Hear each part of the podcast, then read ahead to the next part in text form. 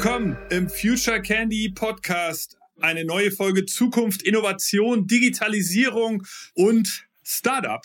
Ähm, zumindest wollen wir heute jemanden einladen, der in einem äh, Startup gearbeitet hat, das inzwischen schon ehrlicherweise zehn Jahre alt ist. Äh, Jakob Schreier, hi, schön, dass du da bist. Schön hier zu sein. Danke für die Einladung. Freut mich. Du arbeitest bei Orderbird, beziehungsweise hast das mitgegründet. Und ähm, wir wollen dich heute hier im Studio haben und mit dir reden über die Zukunft von Retail. Wir bei Future Candy, wir, äh, das wissen ja die Hörer und Hörerinnen, reden ja häufig so über die Zukunft von einzelnen Branchen, gucken uns Technologien an und eine unserer Lieblingsbranchen ist, ist Versicherung, eine andere ist Automotive und eine wiederum andere ist Retail. Und wir wollen verstehen, wie verändert sich das Business hier? Was, passiert da? Und ich behaupte, ähm, dass da natürlich irgendwie die Welt, manchmal die Zeit stehen geblieben ist. Also irgendwie, man muss immer noch in so ein, äh, in so ein Edeka, Rewe oder Lidl reingehen. Jetzt gab es mal kurz diese ganzen Gorillas. Aber hm, die haben natürlich jetzt auch irgendwie so eine kleine Krise. Also wir befinden uns in einem sehr dynamischen Zeitfenster. Aber ich hätte nicht gedacht, dass man Payment Solution noch braucht. Ich dachte, digitale Payment Solutions, das sei jetzt nicht mehr das große Problem. Äh, bin ich da auf dem Holzweg? Wahrscheinlich nicht ganz. Ich muss dazu sagen, wir sind vertikaler Experte. Also wir machen nicht jetzt, bringen das neue klassische Terminal raus. Ich glaube, davon gibt es genug Anbieter. Das ist wirklich äh, ein Bereich, wo es jetzt keinen neuen mehr braucht. Aber wir glauben sehr daran, dass Payment, also so wie wir es kennen, früher mit Bargeld, dann im zweiten Schritt mit der Karte an so einem Terminal, in der Zukunft Payment immer mehr Teil von Konsumeraktionen wird. Das heißt, wir haben es gelernt irgendwie im Taxi, mit, wir buchen Taxi und das Bezahlen hängt an der Interaktion äh, des Gastes und das geht eigentlich genauso in den Retail und für uns in die Gastronomie genauso weiter. Das heißt, das sind die ersten Vorboten, ich bestelle von zu Hause mein Essen und bezahle gleich mit. Das Bezahlen steht im Hintergrund und die Bestellung steht im Vordergrund. Und das geht auch im Restaurant weiter. Und wir glauben, dass eben langfristig Bezahlen immer mehr Teil einer Interaktion wird und dadurch in den Hintergrund geht. Das heißt, das klassische Bezahlen, ein neues Terminal auf den Markt zu bringen, gebe ich dir recht, ist der Innovationsfaktor jetzt medium hoch und nicht wirklich okay, also ich glaube, wir müssen jetzt aber vorne anfangen. Also, liebe Hörer und Hörerinnen, Jakob ist, ist äh, eben Gründer von Orderbird. Das ist ein deutsches Startup, in Berlin gegründet, glaube ich, vor über zehn Jahren, genau elf Jahre. Also herzlichen Glückwunsch Nummer eins, weil herzlichen Glückwunsch Nummer zwei. Ihr seid jetzt gerade vor kurzem integriert worden und aufgekauft worden von äh, einem großen ähm, italienischen äh, Payment-Anbieter Nexi, die wiederum auch eine, eine, dänische Gruppe haben, die zum Beispiel die Dahncard machen. Vielleicht sagt das dem einen oder anderen Norddeutschen hier was. Die Dawncard, das ist ja so eine Karte, die, ähm, äh, die in Dänemark äh, sozusagen sehr national ist, die allerdings nur verfügbar, nur in Dänemark. Die haben, glaube ich, jeder Däne hat so eine Karte und kann damit bezahlen. Also da ist das schon total etabliert. Ähm, und ihr seid jetzt Teil mit Orderbird in dieser neuen äh, Gruppe ähm, und äh, ihr äh, genau, also erzähl uns doch mal ein bisschen mehr äh, über euch, wie ihr gegründet seid. Wer, wer bist du? Was, wer seid ihr eigentlich? Wie kam das alles? So, erzähl uns mal ganz kurz, äh, nimm uns mal mit auf die Reise, wie das damals war. Okay, ähm, super gerne. Also Jakob Schreier, wir haben damals die Firma Orderbird vor, ich glaube, knapp elf Jahren gegründet. Wir waren zu viert.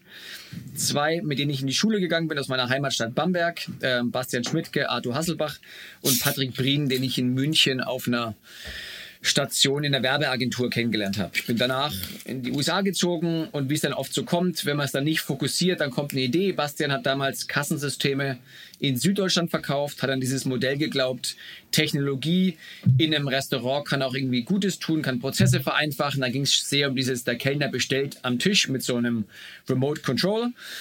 Ähm, Schicksal hat uns dann irgendwie zusammengeführt. Ich habe am Anfang nur von der Seitenlinie geholfen und irgendwann haben wir uns dann 2010 entschieden, nee, wir machen das jetzt, wir ziehen es gemeinsam durch, haben alle unsere Jobs aufgegeben und sind nach Berlin gezogen. Ich hatte damals eine Freundin, jetzt eine Frau, zwei Kinder, bin dann quasi mit meiner Freundin äh, nach Berlin gezogen, mittlerweile wie gesagt zwei Kinder und haben dann Warum Berlin? Äh, Berlin, ich glaube, ich wollte damals sogar München und bin heilfroh, dass mich mein Partner nach Berlin gezwungen hat ähm, der gesagt hat, hey, in Berlin passiert was, das ist für Startups be äh, besser, da irgendwie gibt es Coworking Spaces und solche Sachen.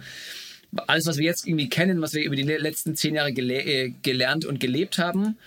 Ich habe vor New York in München gewohnt und hat, mich hat irgendwie Richtung Berge gezogen. Aber nochmal, ich glaube, ich bin im Endeffekt heilfroh, dass Bastian mich überstimmt hat und wir in Berlin gelandet sind und haben dann hier die Zelte aufgeschlagen. Damals im Beta-Haus in so einem kleinen Coworking Space äh, zu viert an einem Schreibtisch. Ich glaube, wir haben relativ klischee-mäßig, so wie man sich ein Startup vorstellt, vier Jungs an einem Schreibtisch mit vier Laptops, äh, haben zusammen in der Gründer-WG gewohnt, zwei Zimmer, immer zwei Jungs in einem Bett und war natürlich irgendwie auch jung und naiv genug und so blöd es klingt, brauchten nicht viel. Ähm, meine Freundin kam dann ein halbes Jahr später nach, dann musste ich eine eigene Wohnung ziehen. Die hatte dann keine Lust auf die Gründer-WG. Ähm, dass wir einfach quasi uns voll auf, die, äh, auf diese Neugründung fokussieren konnten, waren auch ganz schön naiv wahrscheinlich, was in manchen Bereichen dann äh, wahrscheinlich uns Geld und Zeit gekostet hat. Auf der anderen Seite muss man manchmal auch naiv sein, um neue Sachen aufzubrechen. Also für uns waren es damals Themen, eine Kasse wurde bis jetzt äh, vor Ort von einem Kassenverkäufer verkauft und wir haben plötzlich eine Kasse über das Telefon verkauft. Und wir haben eine Kasse nicht einmalig verkauft, sondern wir haben gesagt, hey, du zahlst nicht einmalig, du zahlst monatlich zum Beispiel 50 Euro für deine Kasse. Und nur, wenn du sie benutzt. Das sind alles Sachen, die man jetzt rückblickend sagt, ja, ja, klar, kenne ich ja, Thema gesehen.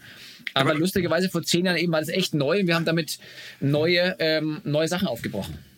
Ja, aber das muss man, glaube ich, nochmal so den Hörer und Hörerinnen erklären, auch mir nochmal so ein bisschen. Also 2011 gegründet, das muss man, Square, das ist ja eine, eine Plattform, ich habe den Namen schon mal gehört, das ist ja so ein Anbieter aus Amerika, der ist 2009 gegründet worden, also so wirklich knapp davor erst. Und die haben ja auch in Amerika dann diese Terminals angeboten, so dass eine Bäckerei in Amerika oder ein Metzger oder so, dass, dass die eben eine ganz einfache One-Click-Solution One, One haben für ihre, für ihre Bezahlterminals. Und so ähnlich war das bei euch auch, oder wie? Genau, wir haben es auch ähm, lustigerweise probiert im ersten Schritt, ob wir Payment noch mal mehr zu unserem ähm, Anfangsangebot ähm, machen, sind aber in den ersten Gesprächen damals mit den Sparkassen und Co. gescheitert und haben gemerkt, in Amerika äh, Square hat, und das ist eigentlich echt ein Phänomen, du merkst, Amerika war damals gefühlt schon gesättigt mit Kartenakzeptanz. Du konntest überall mit Karte zahlen. Und dann genau. kommt ein Anbieter wie Square und zeigt dir eigentlich, dass es überhaupt nicht so ist dass du plötzlich eine, eine Milliardenfirma aufbauen kannst in wenigen Jahren und Millionen von Akzeptanzen schaffst, wo du eigentlich dachtest, der Markt ist doch schon gesättigt. Die haben es ja damals geschafft, dass ich mit dem Telefon über meinen Audioeingang so ein Plugin einstecke und meine Kreditkarte swipen kann. Plötzlich konnte dann jeder Trödelhändler und Flohmarkt Kreditkarte annehmen. Und wir wollten, wir waren schon von vornherein auf die Gastro-Spezi, also quasi fokussiert und wollten ein System aufbauen für Restaurants, Bars, Clubs, Cafés und dann auch Retail aber wir wollten das Thema Payment direkt dazu addieren. Haben aber regulatorisch und auch mit den Partnern in Deutschland gemerkt, 2010, 2011 keine Chance, dass wir ein ähnliches Produkt wie zum Beispiel Square hier auf den Markt kriegen. Das heißt, wir haben dann am Ende vom Tag wurde uns geraten, nimm ein iPod Touch und klebe ein Terminal auf die Rückseite. Was natürlich medium innovativ ist und auch nicht integriertes Bezahlen ist. Und haben uns dann die ersten Jahre auf die Software äh, fokussiert, haben quasi ein Kassensystem gebaut für Gastronomen, um zu sagen, der kleine Gastronom ist aktuell nicht wettbewerbsfähig gegenüber einem Starbucks, weil der Starbucks hat ein super Kassensystem mit viel Intelligenz und hat eine bessere Geschwindigkeit und integrierte äh, Module. Und der Kleine, der eben um die Ecke Pizza macht oder Kaffee oder irgendwas, hat normalerweise so eine Art Registrierkasse oder eine teure, zu teure alte Registrierkasse. Und da konnten wir, glaube ich, im ersten Schritt ihm unheimlich helfen mit einem kostengünstigen digitalen System, was er leicht bedienen kann und einfach mehr Auswertung bekommt. Und haben dann, glaube ich, nach drei oder vier Jahren angefangen mit dem Thema Bezahlen, also integriertes Bezahlen, dass das Terminal nicht ein so ein Knochen ist und teuer ist und separat, ah. sondern vielleicht ein kleines Modul ist, günstiger, äh, äh, günstiger ist und direkt mit unserem Kassensystem verbunden ist dass der Betrag zum Beispiel für den, äh, für den Kaffee direkt auf dieses Bezahlmodell über, übermittelt wird und der Gast, äh, der Kellner nicht äh, das selber übertragen muss. Das war eigentlich so ein bisschen die Herleitung Software angefangen und das Payment später, weil einfach wir damals ähm, gegen Wände gelaufen sind und das Payment nicht von der ersten Stunde an mit starten konnten.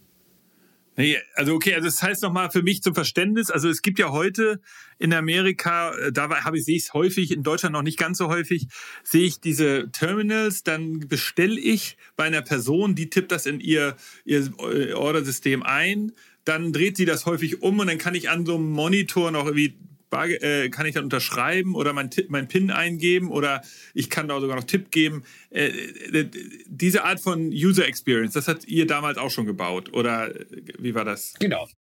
Schritt eins waren wir ein Kassensystem, der Kellner gibt ein. Also ich komme, bestelle zum Beispiel bei dem Kellner mein Essen, mein Getränk, er tippt es ein, ja. Bohr kommt in der Küche raus und zum Schluss kommt der Kellner an den Tisch und sagt, die Endrechnung ist 105 Euro und ich bezahle genau. entweder mit Bar oder er holt sein Kreditkartenterminal raus. Das war Stufe 1. Stufe 2 okay. war dann, wir haben das Payment Terminal quasi auch mit angebunden, angebunden und angeboten.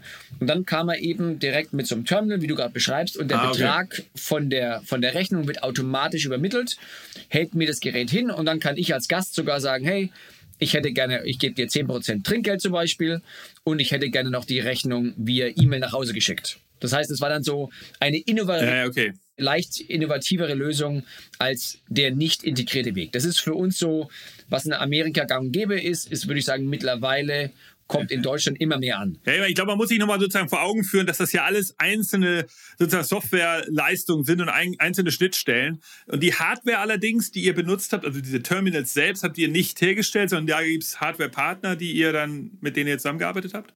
Genau. Also wir haben ja auf, dem, äh, auf der Kassensystemseite arbeiten wir mit Apple zusammen, bei den Druckern Epson zum Beispiel und bei den Payment Terminals aktuell mit Pax.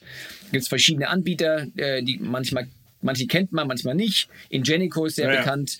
Aber das sind letztlich Hardware-Anbieter. Und ich glaube, für uns, und so ist auch wie Orderbird sich positioniert, der Gastronom, dem ist es ja alles zu viel. Der will ja nicht fünf Beziehungen managen.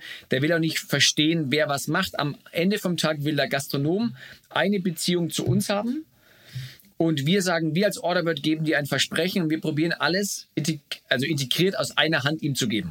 Und das ist, glaube ich, auch der innovative Teil, dass wir sagen, Orderbird ist eine, äh, eine Marke, die der, dem der Gastronom oder der Retailer vertraut, wo ich weiß, da kriege ich alles von euch. Und er kriegt von uns ein Paket, wo alles drin ist, wo es sorgenfrei funktioniert und wo er sich darauf verlassen kann, wir updaten, wir helfen, wir supporten seine Hardware, seine klar, Software, sein Payment und wir stellen sicher, dass wenn sich die Welt ändert, er morgen auch genau die Features kriegt. Das heißt, jetzt in der letzten Corona-Zeit war natürlich neue, innovative Lösungen gefragt. Dann ist der Anspruch an uns, dass wir mit der Zeit mitgehen und sagen, lieber Gastronom, jetzt gibt es neue Lösungen für dich. Also für jemanden, der vielleicht vorher keine, keinen Lieferservice angeboten hat oder keinen Abholservice, der, dann habt ihr aber so einen Knopf, dass man das auf einmal doch äh, anbieten kann als Restaurant. Dann sagen so, wir jetzt, genau, bieten wir dir auch eine direkte Integration entweder zu deinem eigenen Lieferdienst an oder zu der großen Plattform Uber Eats oder XYZ. Oder ja, du willst ja, ja. auch in der Zukunft irgendwie über QR-Code irgendwas machen. Dann ist der Anspruch an uns, dass wir eben ihm diese Lösung anbieten, dass er nicht draußen sagen muss, oh Gott, wo ist jetzt der nächste Anbieter? Weil am Ende vom Tag sind unsere Kunden ähm, emotional, äh, viele sind emotional getrieben, die besten Köche, die be besten Gastwirte, aber suchen ja. einen Partner, der ihnen letztlich das Backoffice oder die Technologieentscheidung ab abnimmt. Ja, verstanden. Okay, aber nochmal, gehen wir mal so ein paar Schritte zurück. Also ich behaupte, dass ähm, das habe ich ja auch eben in der ersten Frage schon ein bisschen durchklingen lassen. Also ich dachte immer, das Problem sei so ein bisschen gelöst. Jetzt hast du mich ja gerade eines Besseren belehrt. Äh, ist es denn so, jetzt umgekehrt gefragt, dass wir da eigentlich noch gar nicht weit genug sind? Weil wenn ich, wenn ich heute so auf, auf die Wehen, auf, die, auf das Wehklagen der ganzen Mittelständler höre, dann höre ich immer wieder Fachkräftemangel und wir haben nicht das richtige Personal an allen Ecken und Enden ist das ja so. Und ich behaupte so als Gegenthese dazu, dass seit zehn Jahren diese Unternehmen auch vergessen haben zu innovieren.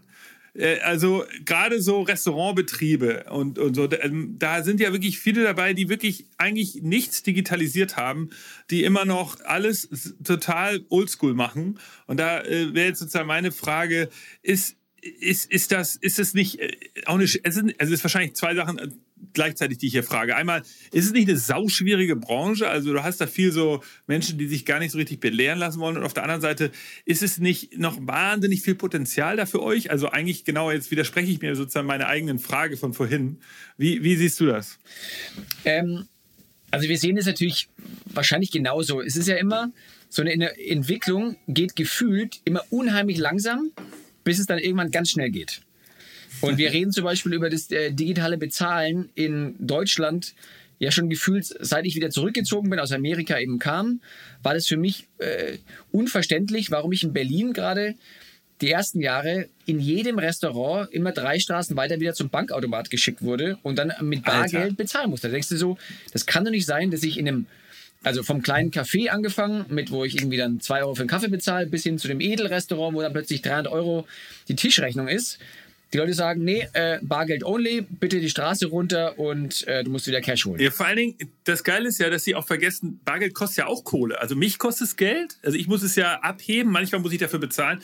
Und die kostet es auch Geld, weil sie müssen das Geld ja wieder einzahlen, die müssen irgendwo hinfahren, dann haben sie Benzinkosten, die haben Arbeitszeit, sie haben äh, natürlich auch das Problem, dass Leute zocken können und sowas. Also äh, am Ende ver verstehen die Leute nicht, dass Bargeld viel teurer ist. Und da kannst du bei uns gleich im Vertrieb anfangen, das sind genau diese Themen, wo wir immer sagen, Bargeld kostet viel mehr Geld und es ist eigentlich leider Unwissenheit von den Gastronomen oder von den Einzelhändlern zu glauben, dass Bargeld äh, quasi keine Kosten produziert. Und die Kosten sind eigentlich höher von, du brauchst geschultes, vertrauenswürdiges Personal, du musst das Geld zählen, du musst das Geld zur Bank bringen, das ist eine höhere Fehlerquote drin, versus ich zahle prozentual eine, eine Fee, aber die Sachen sind dann quasi auf meinem Konto trackbar da würde ich ja gerne noch ein, zwei Informationen mehr dazu geben. Da haben sich auch in den letzten Jahren einfach viele Sachen geändert. Da gibt es ja auch nicht nur eine Sache, aber auf jeden Fall war das Bargeld in Deutschland immer heilig und King.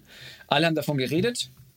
Es hat sich viel zu langsam bewegt und plötzlich hat sich dann vor drei, vier Jahren irgendwie der Schalter umgelegt. Das hat ein paar, ähm, ich glaube, ein paar Gründe gab es dafür. Das eine war natürlich Corona, dass plötzlich eine Krise kommt, wo irgendwie äh, Kontakte irgendwie out sind und dann sich das digitale Bezahlen relativ rasant fortbewegt hat.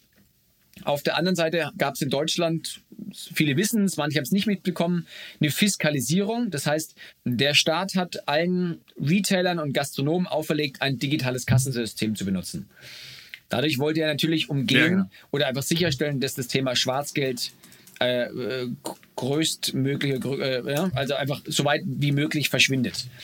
Ähm, das ja, heißt, ja. die Motivation auch von einem Einzelhändler oder Gastronomen, oft Bargeld anzunehmen, um gewiss nicht quasi alles offen zu legen, wurde eh dadurch unterdrückt. Das heißt, wenn ich schon offen und transparent und digital arbeiten muss, dann ist zumindest noch der letzte Punkt, warum viele gesagt haben, nee, Kartenzahlung will ich nicht, wurde ihm auch genommen. Und dann ist es wirklich sozusagen, ja, ja. Du musst jetzt eh digital und professionell arbeiten wir probieren Education zu machen, dass Bargeld auch Geld kostet und der Konsument will es auch. Und wir kommen dann noch mit Lösungen, wo es nicht heißt, du brauchst einen teuren Bezahlterminal, äh, der dich viel Geld kostet, sondern wir sagen, wir geben dir so ein kleines Gerät mit und du bezahlst ja nur äh, Gebühren, wenn du es benutzt. Das heißt, da gab es viele Faktoren, warum dann irgendwann der Schalter einfach oder ähm, der Hebel gefallen ist und dann in den letzten Jahren sich wirklich diese Akzeptanz äh, verbreitet hat. Und, aber dazu noch mal eine ganz kurze Nachfrage, weil wir das hatten wir im Podcast hier schon mal, ähm, äh, dass gerade diese Branche so schwierig zu, zu anzusprechen ist, die Gastronomen. Wie macht man das? Also gehst du, geht ihr im Vertrieb wirklich zu den einzelnen Restaurants hin oder äh, oder gibt es da irgendwie einen Verband oder wie, wie, wie macht man das am besten?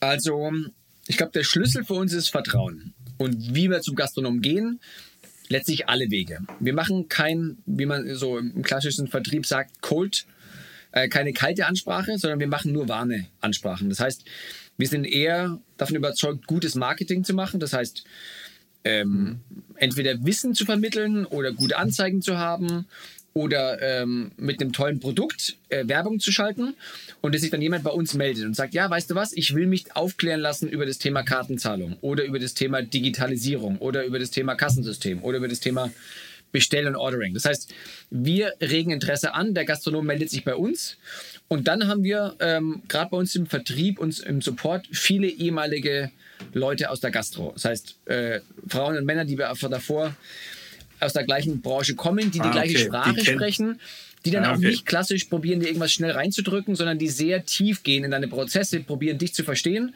Und über das Vertrauensverhältnis kommt dann irgendwann der Punkt zu sagen, hey, ich will eine Entscheidung treffen, wo ich in Zukunft mit welchem Partner ich arbeite. Was ich vorhin erzählt habe, dass es nicht darum geht, fünf verschiedene Anbieter zu haben, sondern idealerweise eine vertrauenswürdige Beziehung zu hoffentlich Orderbird, wo ich sage, der, dem, der Person, der Firma vertraue ich und deswegen mache ich über euch das Thema Kasse, Bezahlen und auch zukünftige Module. Okay, sag mal nochmal ganz kurz für die Hörer und Hörerinnen, die das, also die das vielleicht nicht so gut kennen. Ich bin ja auch nicht ganz so aus eurer Branche. Also ich vermute, euer Geschäftsmodell ist dann, ihr vermietet die Hardware. Habt ihr auch ein SaaS-Modell oder ist das alles Transaktionsmodell? basiert am Ende? Nee, wir sind Tag heute, würde ich sagen, äh, zu 80, 90 Prozent eine SaaS-Firma, also Software as a Service. Der Kunde bezahlt eine monatliche Gebühr, um unsere Kasse zu nutzen. Die Hardware kann er entweder leasen oder kaufen. Das ist letztlich äh, Seitenbusiness und nicht wichtig für uns. Das machen wir nur eigentlich, um dem Kunden einen besseren Service zu leiten. Wegen uns könnt ihr die Sachen auch woanders kaufen.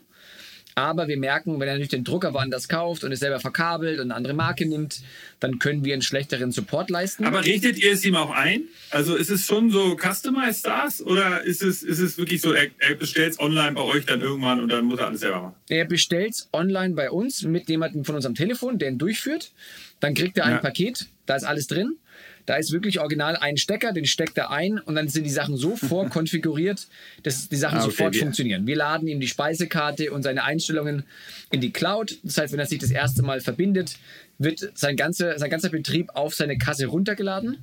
Und dann plötzlich hat er gesagt, wow, ich habe meine komplette Speisekarte, meine Rollen, meine Rechte, meine Reportings, alles so eingestellt, wie ich es wollte. Und ich kann anfangen. Mhm. Das ist wirklich äh, ein tolles Erlebnis für den Gastronomen. Und derjenige, der sagt, oh, nee, ist mir trotzdem noch zu kompliziert, ich will, dass jemand kommt, dann haben wir auch einen Partner, der, der quasi Hand halten kann, wenn es benötigt okay. wird. Aber eigentlich würde ich sagen, ähm, braucht man das in den meisten Fällen nicht, weil die Sachen wirklich vorkonfiguriert sind und einfach Plug-and-Play sind. Sag mal, und, und die, die Transaktion, die, da zahlt er die Gebühr für die Kreditkartenfirmen oder die jeweiligen Payment-Anbieter. Das wird schon bezahlt, aber ihr nehmt nichts mehr. Also im aktuell haben wir Partner, die hier angebunden sind. Man hat ja Transaktionsgebühren, das ist dann immer ein Prozentsatz. Na, für die Kreditkarte ein bisschen mehr, für die EC-Karte ein bisschen weniger. Äh, die variieren je nachdem, wie viel Volumen du hast. Ein kleiner zahlt logischerweise leider ein bisschen mehr und derjenige, der ein großes Volumen hat, kriegt dann irgendwann einen besseren Preis, weil er pro Volumengröße eben halt dann verschiedene äh, äh, ähm, Töpfe fällt. Wir arbeiten aktuell mit Partnern zusammen und haben uns vor ein paar Jahren entschieden, selber Payment-Anbieter zu werden. Das heißt, wir sind gerade dabei, die Lizenzen zu beantragen, selber okay, sich dann bei der BaFin zu registrieren, weil wir auch eben da glauben, klar, es ist auch aus Geschäftsgründen für uns sinnvoll, aber vor allem geht es uns auch um die Beziehung, also den Kunden on-zu-boarden und diese User Experience, wie man im Englischen sagt, quasi zu, zu sagen, diesen Bereich selber, also innovativ darstellen zu können für den Kunden. Das ist unser, soll unser Kerngeschäft sein und wird unser Kerngeschäft. Dementsprechend haben wir uns entschieden, mehr in diese Payment-Infrastruktur reinzugehen. Okay, das heißt, ihr würdet dann auch, also ihr müsstet dann Teil der, der Transaktionsgebühr, gibt ihr dann an Mastercard zum Beispiel und dann, also ihr, ihr braucht dann keinen zwischengeschalteten Clearing-Anbieter mehr, der so ein First Data oder so, das ist ja, glaube ich, ziemlich groß, der macht ja heute dann immer diese Abrechnung zwischen den Terminal-Anbietern und den Mastercards dieser Welt. Genau. Und also wir, genau. Ich glaube, um es einfach darzustellen, heute macht der Kunde einen Vertrag mit Orderbird und zum Beispiel mit Concardis. Und morgen macht der Kunde dann nur einen Vertrag mit Orderbird. Wir nutzen dann immer noch okay. Infrastrukturteile von der Concardis zum Beispiel. Aber, ja, es aber geht, geht um die, an. Äh, die Kundenbeziehung ist dann rein zu Orderbird und wir sind sein alleiniger Ansprechpartner. Und ich glaube, das ist so äh, das Wichtigste für den Kunden und gibt uns auch die Möglichkeit zu sagen, wir können den Kunden besser supporten und eine bessere, ein besseres Macht Produkt ihr denn auch also ist, jetzt kommen wir mal zu der Frage, also wir können auch, gleich interessieren mich noch mal ein paar so Stories zu eurer Übernahme, aber lassen wir noch mal ganz kurz ein bisschen bei euch bleiben, bei eurem Produkt. Du nennst es ja mal vertikal, ähm, vielleicht erklärst du noch mal, was das bedeutet. Ich habe glaube ich jetzt so ein Gefühl, weil ihr ja wirklich sozusagen von, von vorne, vom Touchpoint bis hinten dann zur Abrechnung alles macht. Ist das vertikal? Ist das damit gemeint? Genau, also für in unserem ähm, in unserer Industrie reden wir eigentlich immer entweder von horizontal, das heißt ein Payment-Anbieter wie zum Beispiel Square ist unheimlich horizontal gestartet. Das heißt, der hat ein Payment-Modul entwickelt, ähm, was für jeden funktioniert hat, eben für das für die Gastro, für Retail, für den Flohmarkt, für den Lehrer, für jeden, weil es quasi wenig Funktionalität hatte, aber für alle funktioniert hat, also horizontal. Wir sind eher vertikal okay. gestartet und haben gesagt, wir sind Experte in der Gastro. Wir leben die ah, Gastro okay. ne, von A bis Z. Wir sind selber Gastronomen oder die Leute, die bei uns arbeiten und probieren wirklich Features zu entwickeln, die sehr spezifisch sind. Also sowas wie ähm, Vorbestellen, Reportings, Rollen, Rechtemanagement, äh, Systemabläufe, Kombinationen, ne? wie man Discounts gibt, äh, Drucker ansteuern. Also Sachen, die vielleicht irgendwie äh, jemand auf dem Flohmarkt nicht brauchen würde, gehen wir sehr tief in die Gastro und sagen, wir werden Experte. Und mhm. wir fangen jetzt erst an, und es hat natürlich auch lange gedauert, nach zehn Jahren zu sagen, okay, ähm, entweder gehen wir horizontaler Oder gehen wir vielleicht dann ins nächste Vertical und machen jetzt das Gleiche, was wir für Gastro gemacht haben, zum Beispiel auch für Retail. Weil der Retail, also der Einzelhandel, hat wieder andere Ansprüche. Der sagt natürlich, hey, ich will das Thema jetzt mit äh, vielleicht äh, Shop, ne? Buy and Collect oder Pay Now, äh, Buy Now, Pay Later oder eben Inventory. Der hat wieder andere Ansprüche, wo der Gastro was anderes braucht. Das heißt, wir haben eine sehr vertikale ähm, Ausrichtung und das äh, der Gegensatz okay, dazu wäre eben heutzutage. Äh, nee, also ich habe es verstanden. Ich habe noch mal eine Frage dazu. Ähm, die, die, würdet ihr dann auch sowas anbieten können, wie, ich sag mal, dass man irgendwann auf dem, dass der, der Gastronom im Einkauf besser sieht, was er machen kann? Also, dass ihr irgendwann Analysen fahrt, weil ihr seht, welche Gerichte mehr laufen und dann da kann er das nochmal runterbrechen in die Bestandteile der Gerichte zum Beispiel, kann seinen Einkauf optimieren. Ist das sowas, was auch möglich wäre dann sicherlich? Also, es sind zwei Sachen. Das eine ist ja quasi die Beziehung zum ähm, Großhändler zum Beispiel, ne? digitalisieren und vereinfachen vereinfachen. Das ist, glaube ich, ein Riesenfeld. Okay. Da arbeiten ja auch schon tolle Firmen wie irgendwie Choco und Co. dran. Das kann auch sein, dass wir da irgendwann einen Schritt Richtung hin machen, aber aktuell ist es ein Feld, wo wir noch, ähm, das wir uns noch von der Ferne, würde ich sagen, angucken. Ein Feld, was wir die letzten Jahre für uns entdeckt haben, ist über äh, Data Science. Also wir haben ja mittlerweile 15.000 Gastronomen auf der Plattform und es ist schon okay. eine Power, dass wir natürlich sehen, wer was verkauft. Und das jetzt zum Beispiel alles äh, äh, quasi anonym logischerweise, aber Handlungsempfehlungen an den Gastronomen zu geben. Das ist genau dieser Pitch. Unsere Vision als Orderbird ist, wir machen unabhängige Gastronomen, wir machen unabhängige Businesses erfolgreicher und setzen sie genauso wettbewerbsfähig wie die großen Ketten auf. Das heißt, plötzlich können wir von 15.000 Gastronomen Daten vergleichen, Trends erkennen und ihm Handlungsempfehlungen geben, quasi sogar basierend auf seine Location. Also zu sagen, du in Nürnberg, in deiner Straße oder in deinem Stadtgebiet, dein Getränk ist zu teuer oder vielleicht zu günstig mm. oder irgendwie ein neues Produkt wird toll oder du solltest als Italiener mehr Upselling auf ne, Getränke legen. Da hast du mm. eine höhere Möglichkeit, erfolgreich zu sein. Das sind Sachen, die er davor nie hatte und die wir letztlich automatisiert über, ähm, über Data Science einfach anbieten können, was für ihn ein Riesenmehrwert ist. Also das sind Sachen, die wir schon machen. Aktuell in dem Piloten mit mehreren tausend Kunden, die quasi täglich oder wöchentlich von uns Insights bekommen und Empfehlungen. Und ich glaube, das ist ja, okay, ein großes Thema. Ja, den finde ich cool. Also, aber dann, pass auf, jetzt habe ich noch mal eine Frage, so ein bisschen für mich als User, die ich nie verstanden habe. Und warum gibt es sozusagen bei diesen Payment-Lösungen alles nur nicht das Bestellen. Also äh, da kommen wir ein bisschen zurück wieder zu der Automatisierung und, und oder der zu wenig Automatisierung des, der, dieser, dieser Branche. Weil ich gehe ins Restaurant, dann habe ich jetzt seit Corona diesen QR-Code. Da kann ich dann die Speisekarte sehen. Also da ist ja was passiert. Dann habe ich natürlich eure ganzen Lösungen dahinter. Das heißt, der Gastronom wird dann, wenn ich bestelle, das eintragen, haben wir darüber besprochen und am Ende kann ich auch bei euch bezahlen. Aber jetzt könnte doch auch noch zusätzlich die Speisekarte digitalisiert werden. Und ich könnte direkt bestellen in der App, so ein bisschen wie beim, wie beim Lieferservice. Dann kann der Gastronom, geht es direkt in die Küche, der macht das für mich und die, die Bedienung hat sozusagen mehr Zeit für mich, weil die Bedienung spart sich diese Läufe hin und her, um irgendwie die, die äh, mit mir kurz zu reden, mir die Speisekarten auszuteilen oder gut, ich, manchmal habe ich sie ja digital. Also es gibt einfach viel weniger äh, sozusagen Leerläufe für so eine Bedienung. Ich verstehe nicht, warum das immer noch nicht so etabliert ist. Aber ist das auch etwas, was ihr anbieten wollt? Also ich meine, da muss man leider unterscheiden zwischen Vision und Theorie und Realität. Ne? Also wir hatten zum Beispiel, ähm, wir haben mit Orderbit angefangen, dass wir die Kasse in die Cloud packen, äh, 2010, 2011. Und die Idee war natürlich damals schon zu sagen, hey, wenn der Kellner ähm, ein iPod Touch oder ein iPhone hat und der Kunde, also der Gast, eigentlich genau das gleiche Device in seiner Hand hat und die Kasse eh in der Cloud läuft, warum kann dann nicht auch der, der Gast genauso mit inter interagieren? Ne? Also das, was du gerade beschreibst. Richtig. Macht vollkommen Sinn. Und wir hatten auch, ich glaube 2013, 2014 mal so einen kurzen Exkurs mit, hieß damals Orderbit Now und Orderbit Eat, das waren die beiden ähm, Testnamen, haben wir damit äh, viel hantiert und ausprobiert, sind damals in Anführungsstrichen ein bisschen gescheitert an dem Thema, haben gemerkt, der Markt wollte das nicht oder war noch nicht so weit. Ich glaube zum Beispiel, dass jetzt nach Corona ist die Bereitschaft viel größer ist. Und ich glaube auch, dass der Markt sich ein Stück weit dahin entwickeln wird. am Ende vom Tag ist es trotzdem immer noch eine Individualentscheidung. Ähm, jeder, jedes, jeder Gastronom funktioniert anders. Manche wollen es, manche wollen es nicht. Und es funktioniert eigentlich nur, wenn der Geschäftsführer eine Entscheidung trifft, ja, ich will das und ich tue meine Prozesse darauf auslegen. Das heißt, wir haben es in ganz vielen kleinen Beispielen gesehen, wenn der Gastronom sagt, ja, ja, das kann man mal ausprobieren und es irgendwo am Rand mitschwingt, dann funktioniert es nicht so, dass der Gast ein Erfolgserlebnis hat und dann ist es eine Totgeburt.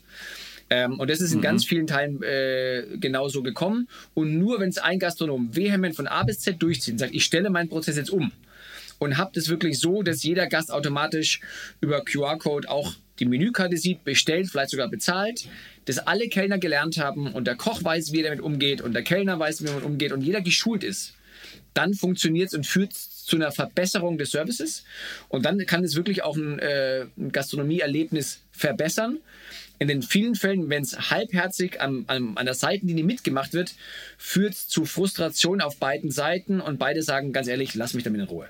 Deswegen glaube ich. Wir hatten hier im Podcast mal äh, jemand aus von Tobit, die in, im A-Haus sitzen und die haben halt so eine Lösung entwickelt und wir haben, die haben sowas ähnliches berichtet, dass eben, man muss das, das irgendwie super schlau inszenieren, da muss man so VIP-Tables haben, wo dann das so eine Technologie geht. Also man muss das aufwerten oder eben alle oder gleich komplett umstellen, weil sonst, äh, genau wie du sagst, wird es schwierig schwierig mit den Gastronomen. Ich verstehe auch deshalb, wie, dass ihr das sozusagen ähm, so Schritt für Schritt weiterentwickelt. Ähm, kommen wir mal ganz kurz zu euch als Unternehmen. Ihr seid ja, äh, also wir haben ja gesagt, zehn Jahre, äh, oder jetzt elf sogar, herzlichen Glückwunsch, und ihr seid jetzt, seid, äh, seid jetzt äh, aufgekauft worden oder sozusagen integriert in einen großen Transaktion Finanzkonzern, der ähm, äh, also das Ganze heißt Nexi und ist ein italienisches Unternehmen, die wiederum haben eine dänische Gruppe gekauft, die heißt Netz, die ja diese Darncard machen, das hatte ich ja eingangs erzählt. Und ihr seid dann wiederum, weil die, glaube ich, da wiederum ein Unternehmen äh, in, aus der Netzgruppe bei euch investiert war, seid ihr jetzt Teil dieses Gesamtsystems geworden. Wie, wie war das alles? Erzähl mal. Also genau, man muss dazu sagen, ähm, Concardis, eine deutsche Payment-Firma, wurde damals von Netz gekauft. Die waren Investor ja. bei uns. Also Concardis ist bei uns 2000 glaube 14, 13, 14 eingestiegen in der Series B, hat eine Finanzierungsrunde bei uns gemacht, hat uns quasi Geld gegeben für eine Expansion. Wir wollten und haben auch mit denen zusammengearbeitet. Das heißt, wir hatten schon immer eine, eine Beziehung. Äh, keine irgendwie Mehrheitsbeziehung, aber eine kleine Beteiligung. Okay. Ähm, für uns als Unternehmung sind ja viele Höhen und Tiefen durchlaufen hatten auch Investoren und da muss man auch als Unternehmer irgendwann so ehrlich sein, wenn man eben fremdes Geld nimmt, weiß man auch, Leute wollen auch logischerweise ihr Geld irgendwann zurück und auch eine Verzinsung. Hm. Das ist einfach das Spiel, auf das man sich einlässt.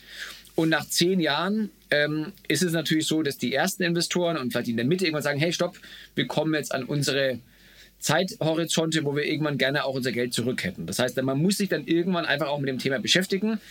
Ähm, Exit oder eben gibt es verschiedene Art und Weisen, wie man eben Investoren quasi auch rauskaufen kann. Da gab es für uns zwei klassische Wege.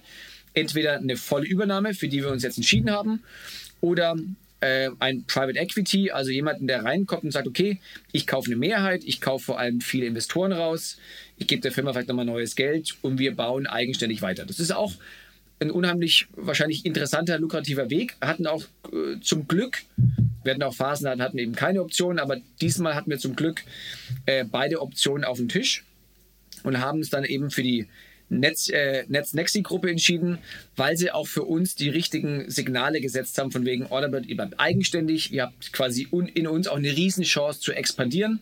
Wir schätzen euch als Team, mit eurer Kultur, mit euren Leuten, mit euren Kunden, mit eurem Produkt mit eurer Marke.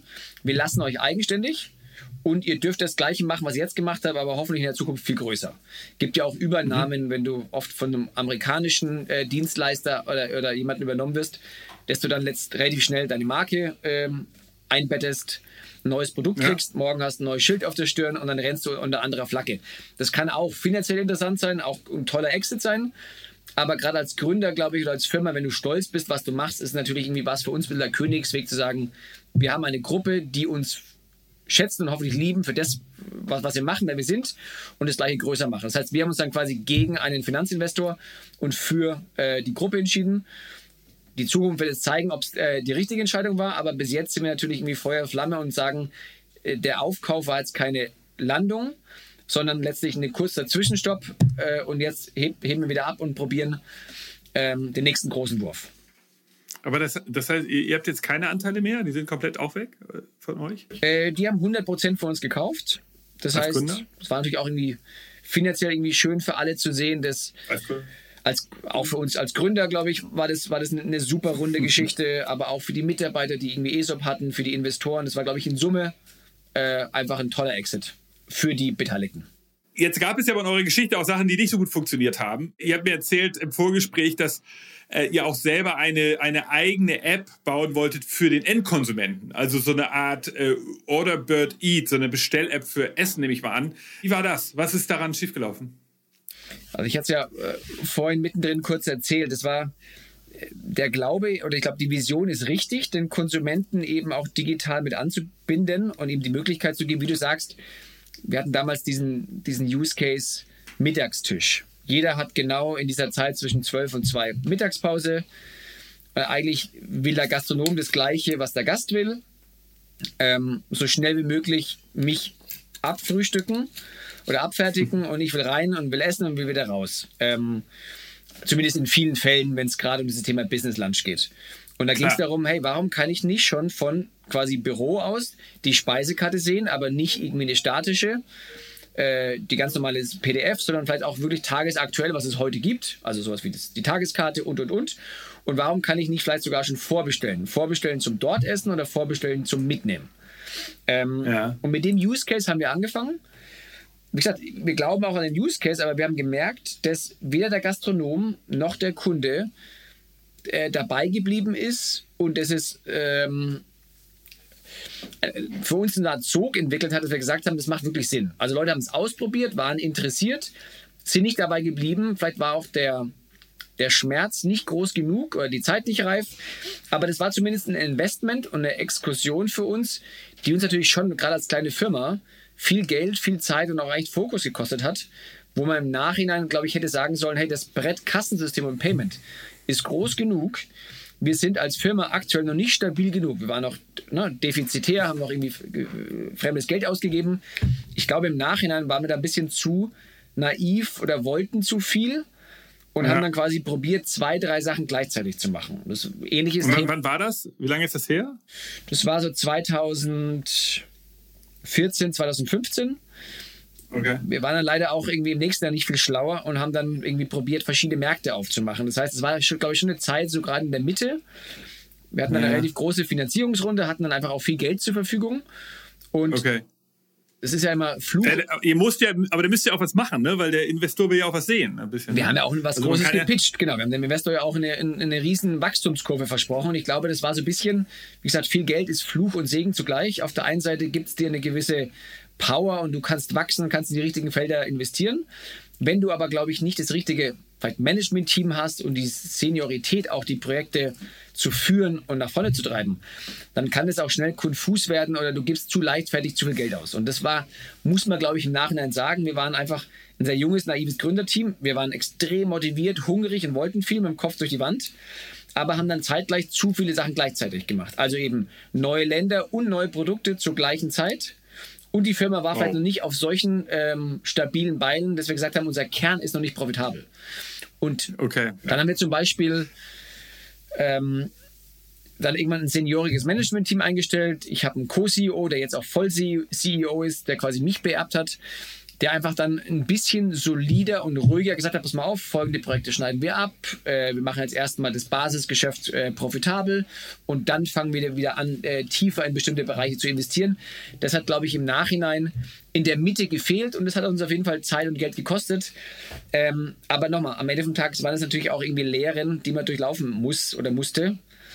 Äh, Im Nachhinein ist es immer leichter, schlauer zu sein kleiner Schock für euch war ja auch einmal so ein Cyberangriff. Da war jetzt sozusagen keine Management, äh, keine Managemententscheidung, die da jetzt ein Problem gebracht hat, sondern von außen ein Angriff.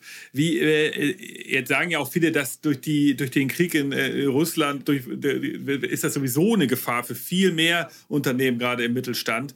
Wie wie geht man damit um? Oder kannst du dazu uns ein bisschen was erzählen? Wie war das damals? Genau, ich muss dazu sagen, das war relativ früh. Das war 2014, 2015 und dann blöderweise genau in der Zeit, wo wir unsere große Finanzierungsrunde abgeschlossen haben. Ähm, Also genau, wie du gesagt hast, also wir hatten über die Zeit natürlich viele Probleme. Manche Probleme haben ganz viele Startups, sowas, dass sie sich verzetteln, dass sie vielleicht irgendwie zu aggressiv expandieren. Das ist, glaube ich, passiert wahrscheinlich jedem zweiten Startup, dass sie einfach ein Stück weit überambitioniert sind. Dann gab es Krisen wie jetzt Corona, die auch leider jeder durchlaufen musste. Und dann gibt es natürlich immer irgendwie Einzelkrisen, die bei jedem anders sind. Manchmal viele sind personenbedingt, weil irgendwie in den Teams irgendwas nicht funktioniert. Bei uns war es zum Beispiel da diese Cyberangriffe. Wir wurden ähm, damals die sogenannten DDoS-Attacken, Denial of Service Attacks. Also da hat jemand ganz viel Traffic auf unsere Server geschmissen. Äh, ganz plastisch äh, beschrieben, dass bei uns alles zusammengebrochen ist. Das war natürlich blöderweise in den Anfangsjahren, wo unser System auch noch nicht so ausgereift war, dass wir gute Offline-Modus oder Fallbacks hatten. Und dann war natürlich der Angreifer schlau genug, dass er das jetzt nicht Montag früh gemacht hat, sondern Samstagabend, wo die Gastro natürlich knallt. Und da muss man sich auf der anderen Seite natürlich echt so vorstellen, Samstagabend, Hochgeschäft, 21 Uhr und plötzlich geht gar nichts mehr. Das heißt, du, hast ein, du bist ein Gastronom, hast zum Beispiel 50 Tische und plötzlich geht gar nichts mehr. Alles schwarz. Und das heißt, du kannst ja nicht mehr abkassieren, du stehst dumm vor dem Kunden, keine Bons kommen mehr raus. Äh, die Leute kriegen ihr Essen nicht, die Leute können nicht bezahlen, weil du nicht weißt, was sie hast. Dein kompletter Laden bricht zusammen. Und es waren echt so ein paar Horrormomente. Das war, glaube ich, der einzige Moment, wo ich dachte, okay, das ist jetzt alles vorbei. Also das wird jetzt überhaupt nichts mehr. Ich meine, dann rufen ja auch plötzlich, wir hatten vielleicht damals 4.000, 5.000 Kunden, plötzlich ja rufen so viele Leute zeitgleich an, dass jede Hotline zusammenbricht. Die Leute schreiben dann auf Facebook und du hast eine gute Reputation und dann innerhalb von ne, Stunden bist du im Keller. Weil natürlich jeder, die Leute ja auch kein Verständnis haben warum auch? Na, du bist Gastronom, du hast einen Laden und plötzlich dein Anbieter, dem du vertraust, lässt dich im Stich. Und die Leute schreien dich ja an und sagen, ich fahre nach Berlin, ich hau dich zusammen. Also die Rasten ist ja nachts. Ich meine, es ist nachts, Gastro, weißt du, es geht nichts mehr. Und das war auf der einen Seite wirklich einer der schlimmsten Momente, glaube ich, in der Firmengeschichte. Auf der anderen Seite hat es natürlich irgendwie auch, wir waren, wie gesagt, ein sehr junges Team damals. Es war auch irgendwie toll zu sehen. Ich glaube, nachts an einem Samstag kamen dann wirklich irgendwie 70, 80 Prozent der Mannschaft ins Büro. Einer hat sich um Essen und Getränke gekümmert und der Rest hat sich aufgeteilt von Telefonieren, Fehlerbehebung, Fixen, Social Media in den Griff kriegen. Und plötzlich arbeitet so eine Firma nachts von 21 Uhr bis früh um 6 an diesen Themen. Das war, wie gesagt, auf der einen Seite eine tolle Energie, die uns auch zusammengeschweißt hat, aber so ein Horrormoment, und wir hatten davon zwei oder drei, ich glaube, wir hatten insgesamt drei DDoS-Attacken über ein Zeitfenster von mehreren Monaten. Immer an solchen Tagen, Feiertag, äh, Wochenende, nachts, wo halt die Gastro kein Verständnis hat. Und wir einfach noch nicht so stabil waren, dass wir die richtigen Offline ne, äh, Möglichkeiten hatten, um die Kunden abzufangen. Es gab dann natürlich relativ schnell Möglichkeiten weiterzuarbeiten, aber auch nicht für alle. Aber das war schon, glaube ich, also echt ein Scheideweg für die Firma. Und da bin ich, mache ich immer noch drei Kreuze, dass wir da wieder so rausgekommen sind. Wow, hattet ihr dann wahrscheinlich auch ein paar Kündigungen und sowas, aber ja, am Ende konntet ihr den Kunden das erklären, woran es lag? Wir hatten ein paar Kündigungen, aber überschaubar. Ähm, das Schlimmste war eigentlich, dass wir, glaube ich, danach ein bis zwei Jahre lang echt gelitten haben von der ähm, äh, Bewertungen und Kommentare ne, leben leider eine ganz ah. lange Zeit. Das heißt, was du in einer halben Stunde oder Stunde ne, zerstören kannst, brauchst du irgendwie echt äh, ein Jahr plus, um wieder auf oh, Beine Mann, zu kommen. Ey. Das war eine Zeit lang, da bist du echt, äh, da bin auch ich irgendwie in, in den Gastrobetrieb rein und habe mich so kleinlaut als Orderbird vorgestellt. Hallo, ich bin von Orderbird. Und dann kam erst mal. Und mittlerweile ist es natürlich schön zu sehen, du kommst rein, sagst, hey, ich bin von Orderbird. Und Leute sagen, oh wow, toll, super Sache. Und das ist natürlich ja. schön. Aber in dem einen Jahr äh, war das eher so, du bist da ganz geduckt reingelaufen. Aber äh, äh, vielleicht nochmal sozusagen für unsere Hörer und Hörerinnen, diese DDoS-Attacken sind ja bekannt. Da ist so die Frage, ist das wirklich Anarchie? Also sind das einfach irgendwelche Menschen, die euch schaden wollen, ohne Sinn und Verstand? Oder ist es irgendwie strategisch von irgendwelchen Mächten, die, die euch wo, aus dem Markt oder so, wo man sagt, das ist irgendwie äh, Wettbewerb oder, oder, oder Auslandpolitik? Kannst du das herleiten? Also ich glaube, mittlerweile ist es so, dass einfach im Internet, genau, überall, wo ähm, die Intelligenz ist, gerade passieren viele so Sachen. Ich glaube, mittlerweile ist es nicht mehr nur ein Angriff eins zu eins. Also jemand will genau dem was äh, Schlechtes tun. Mittlerweile, wie du gesagt hast, sind es auch andere Länder, andere Regierungen, Bereiche, das Internet in ganz großen ähm, äh, Überschriften. Damals, dass es so spezifisch war, also an den folgenden Tagen, zu den Uhrzeiten, gehen wir leider davon aus, dass das schon irgendwas leider sehr äh, zielgerichtet gegen uns war. Also jemanden, der in dem Fall uns schaden wollte, weil es einfach zu, dafür war es zu, ähm, zu sehr auf uns zurechtgeschnitten, auf die Situation. Ja, ähm, ja, verstehe. Genau, wenn es halt große Samstag, Teile. Wegen der Samstagabend-Timing und so, ja. Genau, wenn jetzt große Teile des Internets lahmgelegt wurden zu einer Uhrzeit, wo es aber alle ja, getroffen hat, dann weißt du, okay, das war jetzt eher ein größeres Problem. Da sind wir ja, mit befallen worden. Das war leider nur wir und genau auf diesen Use Case zugeschnitten. Ihr seid aber heute vor allen Dingen in Deutschland tätig oder wie ist das? Also ihr seid ja in dieser, dieser sozusagen europäischen Payment äh, Payment-Firma integriert, aber euer Hauptmarkt ist Dachregion oder wie ist das? Genau, wir sind unheimlich stark in Dach, Deutschland, Österreich, Schweiz, haben so einen kleinen, ähm, äh, einen kleinen Markt in Frankreich, haben vor ein paar Jahren in Frankreich angefangen, haben da äh, knapp unter 1000 Kunden, das ist ein kleiner Markt für uns.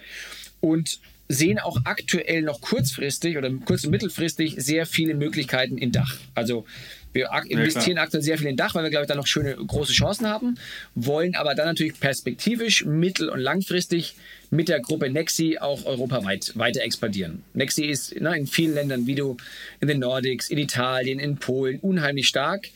Und das ist natürlich auch der Pitch zu sagen, dass wir langfristig mit denen auch in diese Bereiche und diese Länder reinwachsen nochmal eine Frage zu so, zu, zu, so Challenges, ja, weil wir wollen, haben ja hier auch ein paar sagen, andere Unternehmer, die diesen Podcast hören. Ähm, ihr, ihr habt ja, du hast ja auch gesagt, ihr hattet jetzt zwei Optionen auf dem Tisch und habt euch dann am Ende für eine entschieden und hast aber auch gleichzeitig gesagt, ihr, es gab auch mal eine Zeit, wo ihr ja jetzt nicht so ein heißer Case wart für, für Investoren und für ähm, für, für Exit-Unternehmen. Wie, wie war das denn da? Also wie, wie, wie, was kann man so lernen? Also was sind so geplatzte Verhandlungen oder, oder auch so, ja, so, so Schwierigkeiten mit Investoren aus deiner Erfahrung? Was kann man da machen?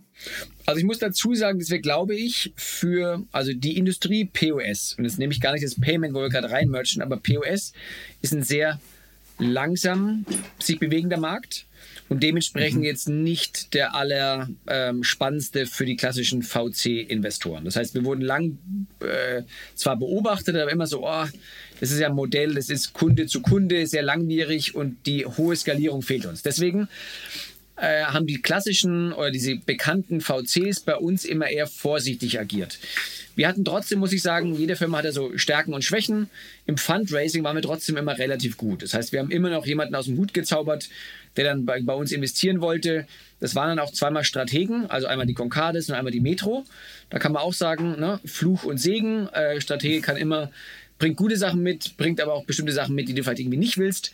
Da haben wir auch beide Seiten kennengelernt. Ähm, ich glaube, in Summe haben wir uns im Fundraising immer relativ leicht oder leichter als andere getan. Trotzdem waren wir in dem nicht leichtesten Markt und haben uns bei diesen Top-VCs immer unheimlich schwer getan oder teilweise auch die Zähne ausgebissen. Ähm, genau, dafür hatten wir andere Themen. Aber wie gesagt, im Fundraising vielleicht eine äh, Seitengeschichte. Wir hatten einmal eine verhandelte, ähm, äh, eine gescheiterte Verhandlung, die uns echt so ein bisschen ein Jahr lang, glaube ich, danach ein Stück weit belastet hat. Wir hatten noch einen Strategen, der bei uns einsteigen wollte. Das wäre auch eine super Sache gewesen. Ähm, dann konnten wir uns aber im Shareholder-Kreis nicht einigen, wie der eben dazukommen kann. Dann ging es da wirklich um also finanzielle Feinheiten, Details, zu welchen Konditionen, mit welchen Rechten. Dann haben letztlich wir haben es als Firma, also als äh, einheitlicher Shareholder-Kreis, leider, glaube ich, nicht hingekriegt, den Investor anzunehmen. Und dann hat der Investor bei einem Wettbewerber investiert und hat dem eigentlich so den, den, den Wind gegeben, den er davor nicht hatte, größer zu, worden, äh, zu werden. Das war irgendwie im Nachhinein hat mich das tierisch geärgert, weil es an uns lag und wir es äh, letztlich versaut haben, den Investor nicht zu kriegen und dem dafür dem, dem anderen Wettbewerber auf dem Silbertablett äh, zu präsentieren. Das war einfach ja, eine unglückliche Situation, ah. äh, die damals extrem schmerzhaft war. Aber nochmal, Ah, okay, wow, okay. Ja, also danke dafür deine Ehrlichkeit. Ähm, äh, das ist ja interessant. Ich glaube, das ist super auch für, für Leute, die, die immer sowas zu hören. Ne? Man kann immer nur die Erfolgsgeschichten zu erzählen, ist ja auch nicht so spannend. Aber vielleicht hast du noch mal eine Anekdote zu diesem Fundraising. Also wie, wie macht ihr das? Gibt es da was, was man mitnehmen kann? Also ist es einfach Telefonbuch aufspannen oder Events. Also damals war ja alles noch vor Corona, logischerweise irgendwo hingehen, äh, Leute ansprechen. Also wie, wie, wie gibt es da so ein, zwei Tricks, die man, die du vielleicht sagen kannst für andere, die jetzt sagen, oh, ich muss auch mal Fundraising vorantreiben?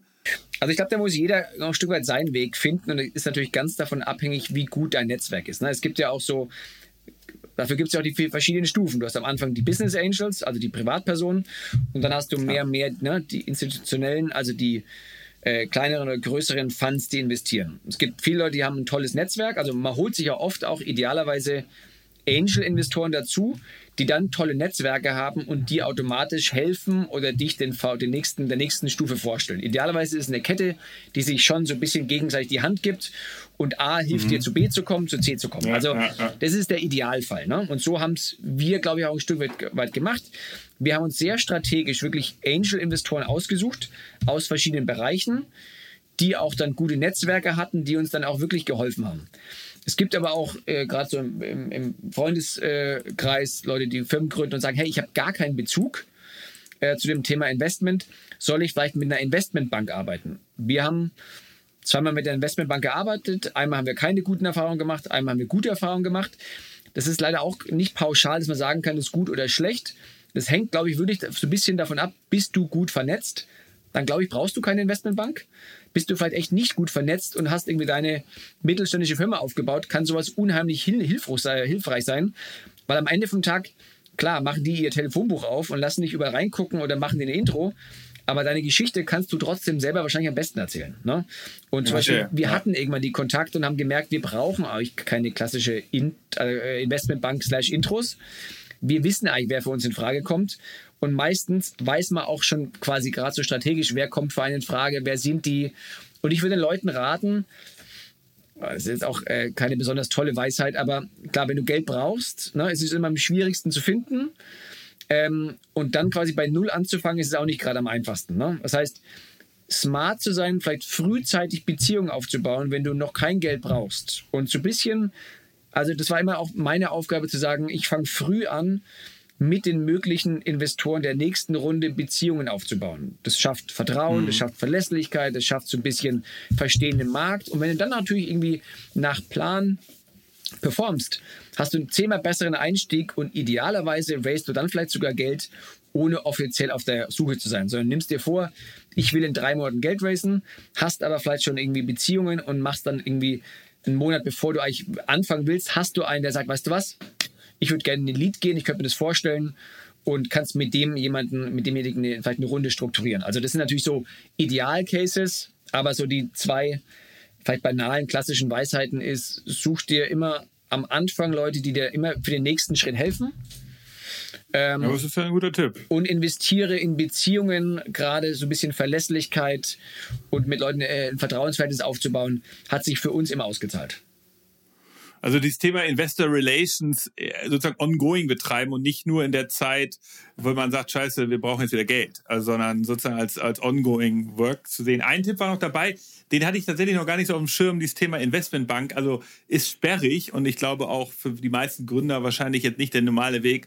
Aber dass man das auch machen kann, fand ich eine interessante Überlegung. Stimmt, du kannst ja zu einer Bank gehen, die haben ja oft dann gute Beziehungen zu Investoren. Also eigentlich gar kein schlechter Tipp. Und gibt es ähm, auch in allen Feldern, ne? Für ganz große Firmen, für kleine Firmen, klar. die nehmen immer halt einen kleinen Prozentsatz von der Investmentsumme. Aber idealerweise, wenn sie gut sind, auch nur im Erfolgsfall. Und dann ist es eine Sache, genau, hängt von dir ab. Hast du eine gute Beziehung, brauchst du es nicht, hast du es vielleicht nicht. Klar, klar. Toller Service. Lass uns mal nochmal zurück, jetzt am, zum Schluss nochmal so ein bisschen zurückkommen ins Thema Payment. Und, und äh, wir haben ja gesagt, wir reden hier über POS und die Bezahl, das Bezahlen von jetzt vor allen Dingen Restaurant-Services. Ähm, äh, äh, was siehst du denn da als, ja, oder was, was ist da zu erwarten? Was passiert da demnächst, was jetzt vielleicht nicht jedem sozusagen direkt so einfällt? Was, was, was siehst du da jetzt? Thema, spielt da Krypto eine Rolle oder wird das alles so weit automatisiert, dass ich gar nicht mehr bezahlen muss, sondern dass ich wie bei Uber einfach aus dem Restaurant rausgehen kann oder bei den meisten Taxi-Apps ja jetzt und dann ist bezahlt? Also was, was, wie siehst du das da? Was passiert da? Also ich glaube, das ist ein, äh, eine schöne äh, quasi Brücke zur Einleit zum Einstieg. Wir glauben wirklich daran, dass sich mittel- und langfristig das Bezahlen, es wird nicht ganz verschwinden, aber es wird in den Hintergrund treten. Das heißt, es wird sich an Services ne, ähm, andocken. Das heißt, das haben wir im Taxifall, im Uber, im MyTaxi-Fall gesehen. Ich bestelle was, äh, in dem Fall ein Auto, ein Taxi und bezahle automatisch mit. Das heißt, dieses klassische, ich gehe in ein Restaurant, ich gehe irgendwo hin und bezahle, das wird, glaube ich, in unseren Augen weniger, sondern es wird Teil einer Consumer-Interaktion. Das heißt, die Consumer-Interaktionen mit den Businesses wird digital. Und das sind eben bestellen, vorbestellen, liefern lassen im Restaurant, äh, Restaurant mit QR-Code. Teile wie, ich mache eine Tischreservierung, ich lege eine Kreditkarte, die Kreditkarte wird dann direkt auch für die Abrechnung oder kann für die Abrechnung äh, benutzt werden. Das sind Sachen, wo die Bezahlung in den Hintergrund tritt und mhm. keine quasi indirekte Card Present, also eine äh, Card-Present-Transaktion mehr stattfindet. Das heißt, die Karte muss gar nicht mehr physisch vor Ort sein. Ich muss gar nicht mehr vor Ort jemandem Bargeld geben oder eine Karte irgendwo an den Automaten halten oder irgendwo reinstecken, PIN angeben, sondern die Bezahlung ist eigentlich digital ne, in meinem Wallet abgespeichert und funktioniert automatisch im Hintergrund. Dann wird es quasi eine E-Commerce-Transaktion. Und das ist so ein bisschen, wo wir, wo wir die Innovation oder die Zukunft hingehen sehen. Bezahlung wird Teil von Interaktionen. Das Thema Belegsystem für mich als User, weil jetzt glaube ich mit, mit, mit meinen Freunden und meinen Kumpels ein Bier trinken gehe, der brauche ich jetzt keinen Beleg unbedingt. Aber wenn ich äh, äh hier so eine Bewirtung beim Büro mit, mit, von, von der Firma aus habe, dann brauche ich so einen Beleg. Das ist so nervig, dass das immer noch als Papier kommt. Macht ihr das auch? Wird das auch verbessert? Machen wir auch und auch da gibt es natürlich irgendwie äh, digital 1.0, 2.0 und 3.0. Ne? Äh, 1.0 ist, ich bezahle mit Kreditkarte und kann dann quasi am Terminal meine E-Mail-Adresse eingeben. Aber habe ich in den meisten Fällen Bock, dann da an einem kleinen Terminal meine E-Mail-Adresse mit irgendwie 100.000 Zeichen einzugeben? Auch eher nicht. Auch da geht der Weg eigentlich dahin, dass ich das halt einmal mache und danach sich quasi meine Karte und der Payment-Anbieter sich merken, aha, die Karte ist folgende E-Mail-Adresse und es wird automatisch bei einer Transaktion mir per E-Mail eine die Rechnung geschickt. Es ist was, was ich damals bei Square, glaube ich, schon vor acht oder neun Jahren gemerkt habe, mhm. wo ich mit Square bezahle, einmal eingegeben, super. Genau. Gehst einen Kaffee trinken, ja. äh, swipest deine Karte, gehst nach Hause, hast du sie E-Mail-Postfach. Bei MyTaxi oder bei Uber ist es ja auch so. Ich kann jetzt reingehen und mir die letzten 20 Fahrten angucken und habe daneben immer gleich noch meinen Beleg. Das heißt, das Einsteigen, Aussteigen wird einfach so vereinfacht, weil ich nicht mehr fragen muss, oh, kannst du mir bitte noch eine Quittung ausstellen? Übrigens ja, muss ich noch eine genau, Karte genau. beinhalten. Ja, ja. Ich steige ein, ich springe raus und ich weiß am Abend von, von meinen zwei Fahrten, eine war vielleicht privat, eine war Business, kann ich mir meinen Beleg rausziehen und kann ihn abrechnen. Das ist so ein bisschen, wo wir merken, das macht Sinn und das vereinfacht die Beziehung und das sind Sachen, wo Digitalisierung quasi eine gute, einen guten Outcome hat. Ja, also alleine auch so die User Experience. Also wenn ich jetzt eure Markt anschaue, ich, ich bestelle mir, ich gehe da rein, ich bin gut gelaunt, ich bestelle mir mein Essen, bestelle das vielleicht irgendwann sogar digital, dann habe ich die Interaktion mit dem Kellner oder der Kellnerin und ich äh, habe einen schönen Abend und dann bin ich irgendwann fertig, habe aufgegessen und dann muss ich ja immer noch mal warten dass ich sozusagen für diesen letzten eigentlich nervigen Akt, eigentlich das Schöne ist ja schon passiert. Dann muss ich am Ende nochmal auf irgendwas warten, was überhaupt nichts mit dem eigentlichen Produkt zu tun hat. Nur da, und, und, und das ist, das finde ich total dumm. Also man könnte rausgehen und das da kann ich dich beruhigen, das kommt gerade. Und es gibt es in ganz vielen Facetten so, dass ich quasi direkt auch bestelle und bezahle. Ich war, ja. war äh, gerade in Amerika und da sieht man es nochmal mehr und wir arbeiten an ähnlichen Lösungen. Manchmal gibt es auch den Fall, dass der Kellner die persönliche Beziehung will, das heißt, nimmt die Bestellung auf und und und und legt dir irgendwann einfach die Rechnung auf den Tisch. Und auf dem Tisch, äh, auf der Rechnung ist ein QR-Code. Genau. Und den QR-Code ah. kann ich einfach einscannen und direkt mit Apple Pay bezahlen. Das heißt, die nützliche Interaktion bleibt von Person zu Person. Das Bestellen, das Reden, der Service, das genau, Beraten. Genau. Nur die Bezahlung, die nervt. Legt der Kellner irgendwann die Rechnung hin und ich bezahle, wann ich möchte, mit meinem Telefon. Es wird mir auch gleich ein Trinkgeldvorschlag gegeben. Das heißt, es führt auch zu mehr Trinkgeld hm. in den meisten Fällen und ich nehme den Stress nur aus der letzten Beziehung. Und das sind eigentlich Sachen, wo du sagst, hey, dann ist es eigentlich cool, weil in vielen Fällen, ich liebe den Kellner, der ist gut, den will ich gar nicht ersetzen, aber das Bezahlen, ne, diesen Punkt, wo ich die ganze Zeit meine Hand hebe und die mich eigentlich mit dir unterhalten will, aber eigentlich gar nicht mehr mich fokussieren kann, das wir alle kennen, den kann man mhm. sehr wohl, äh, da kann man sehr wohl, glaube ich, die, äh, die Schwachstellen rausnehmen. Ja, Cool, also ich freue mich drauf. Ähm, gib mir noch mal einen ganz kurzen letzten Satz oder so, also eine Leine, kurze Einschätzung zu diesem Thema Krypto. Also ja, ich hatte ja irgendwann zwischendurch mal erwähnt, dass der amerikanische Wettbewerber Square, der heißt ja jetzt Block. Äh, einmal, weil sie, weil sie halt, die wollen nicht nur dieses eine Produkt sein, Square, das bleibt ja, das, der Name des Produktes bleibt bestehen, sondern sie wollen sozusagen ähnlich wie bei Meta und Facebook, sie wollen sozusagen einen übergeordneten Namen haben, damit sie darunter jetzt ihre, ihre Services einbauen und auch weil Block Chain-Angebote auch demnächst damit an drin sind. Wie, wie seht ihr das? Ist das auch etwas, was ihr äh, machen wollt? Genau, ich probiere eine sehr vereinfachte und eine sehr Orderbird, ne, äh, sehr großen Orderbird-Blickwinkel hier einzunehmen. Also das Thema Krypto hat natürlich ganz viele Facetten. Und da kann man natürlich auch viele Meinungen haben. Der eine sagt, es ist Humbug, ja, der andere sagt, es ist die Zukunft, es muss, die Sachen müssen dezentral aufgesetzt werden. Aber wenn wir jetzt erstmal auf diesen banalsten Fall gehen, dass gerade einfach viele, oder es ist einfach Kryptowährungen gibt, wo viele Leute auch drauf setzen, ähm, mhm dann ist am Ende von Tag eine Bezahlmethode, die sich der Point of Sale genauso angucken sollte.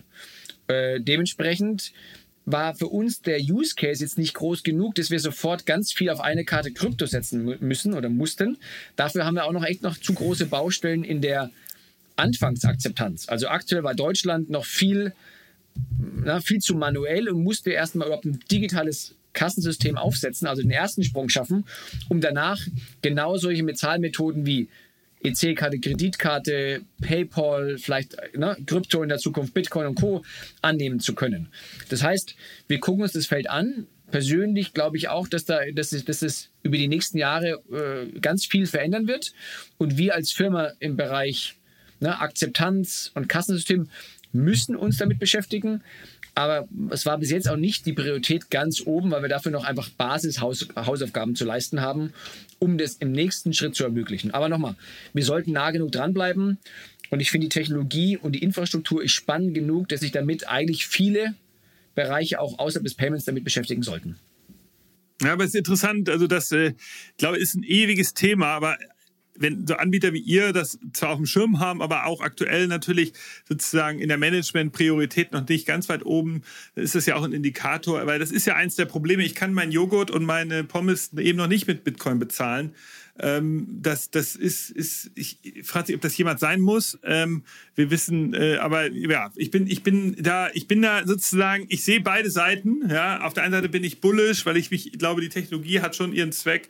Auf der anderen Seite sehe ich auch natürlich das Problem mit dem Stromverbrauch, dann auch mit dem Ledger, mit den ganzen Berechnungen, dass das halt dauert. Also es dauert einfach Zeit. Ich, die, die, die wenigen, ich meine, wenn ich überlege, Mastercard, wie viel, wie viel Transaktion hat Mastercard oder Visa oder, oder wie wir jetzt gar nicht den Markennamen so lange, wie viel Transaktionen haben die in der Sekunde? Und dann wie viele Blockchain-Transaktionen gibt es in der Sekunde ähm, und wie viel Strom verbrauchen die jeweils? Also das sind ja alles Themen, die, äh, die führen jetzt vielleicht zu weit für den Podcast, aber da, da sieht man eben, äh, wie gut dieses andere, dieses alte System eigentlich funktioniert. Ja? Und da fragt man sich, muss es jetzt unbedingt, muss ich meine Pommes jetzt mit Bitcoin bestellen können? Aber ich weiß es selber nicht. Das Schöne ist ja, manchmal kann man ja auch sagen, äh, die, Zukunft, die Zukunft wird uns das schon zeigen. Also wir arbeiten ja gerade, guck mal, Bitcoin oder ja, Kryptowährungen entwickeln sich weiter und Anbieter wie Orderbird schaffen digitale Akzeptanzen. Und das sind ja erstmal die beiden Grund, ne, äh, klar, die beiden Gründe, klar. die du brauchst. Dadurch mache ich mir eigentlich quasi wenig Stress für die Zukunft und sage, wenn es mehr Orderbird gibt, also digitale Akzeptanzen, die es ermöglichen, und die, wenn die Kryptoseite, also die, die, die Währungen weiter in Beliebtheit steigern, dann brauchst du in der, in der Mitte irgendwann nur noch die richtige Akzeptanz, also den Converter. Ja, aber dann ist es ja eigentlich, äh, das Problem ist ja, ihr seid ja wieder eine zentrale Plattform. Also wenn ich jetzt sozusagen, eigentlich müsste ich ja mit meinem Bitcoin direkt bezahlen können bei dem Wirt, mit seinem Ledger sozusagen, ohne dass es dazwischen irgendwie, äh, also mit seinem Wallet, äh, ohne es dazwischen äh, ne, jemand wie euch gibt. Aber es muss euch ja geben, damit das überhaupt äh, usable wird. Also das ist sozusagen immer noch das Problem, glaube ich, der Technologie. Irgendwo wird es wieder zentralisiert, dann bei euch.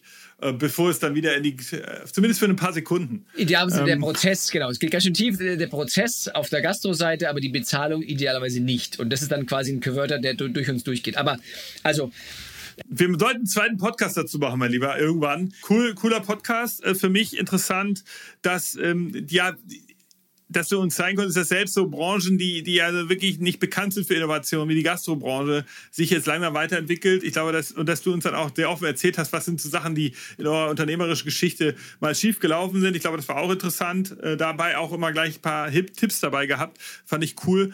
Hast einen kleinen Ausblick gewagt. Ich freue mich auf die neue Welt, die dann noch einen Schritt besser ist für mich als User. Also Stichwort digitale Belege oder auch dieses, die Experience mit dem, dass wir vielleicht sozusagen direkt rausgehen können oder nur noch so einen QR-Code äh, scannen müssen. Ähm, also ich finde es cool. Insofern freue ich mich auf, auf die Zukunft. Ähm, Ihr sucht sicherlich immer mal wieder neue Leute. Ihr seid, euer Hauptsitz ist in Berlin. Man kann euch auf der Orderbird-Webseite, glaube ich, auch ganz gut erkennen, was man, wo ihr Jobs äh, zu vergeben habt. Ne? Also ihr habt, man kann hier nochmal einen kleinen Pitch machen. Orderbird.com ist die Webseite. Guckt es euch an, wenn ihr Lust habt, für einen aufstrebenden Payment-Anbieter zu arbeiten. Jakob, ähm, schön, dass du da warst. Danke für die Einladung, hat Spaß gemacht. Äh, ich komme gerne wieder.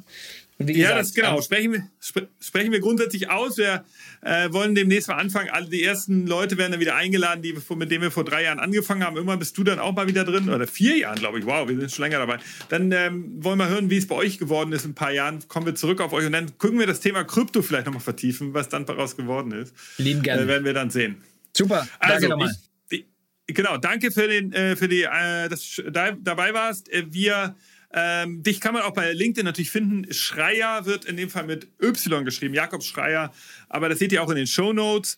Dann findet ihr ihn bei LinkedIn, könnt ihn gerne connecten. Ich, äh, ich genau, wir, wir hören voneinander.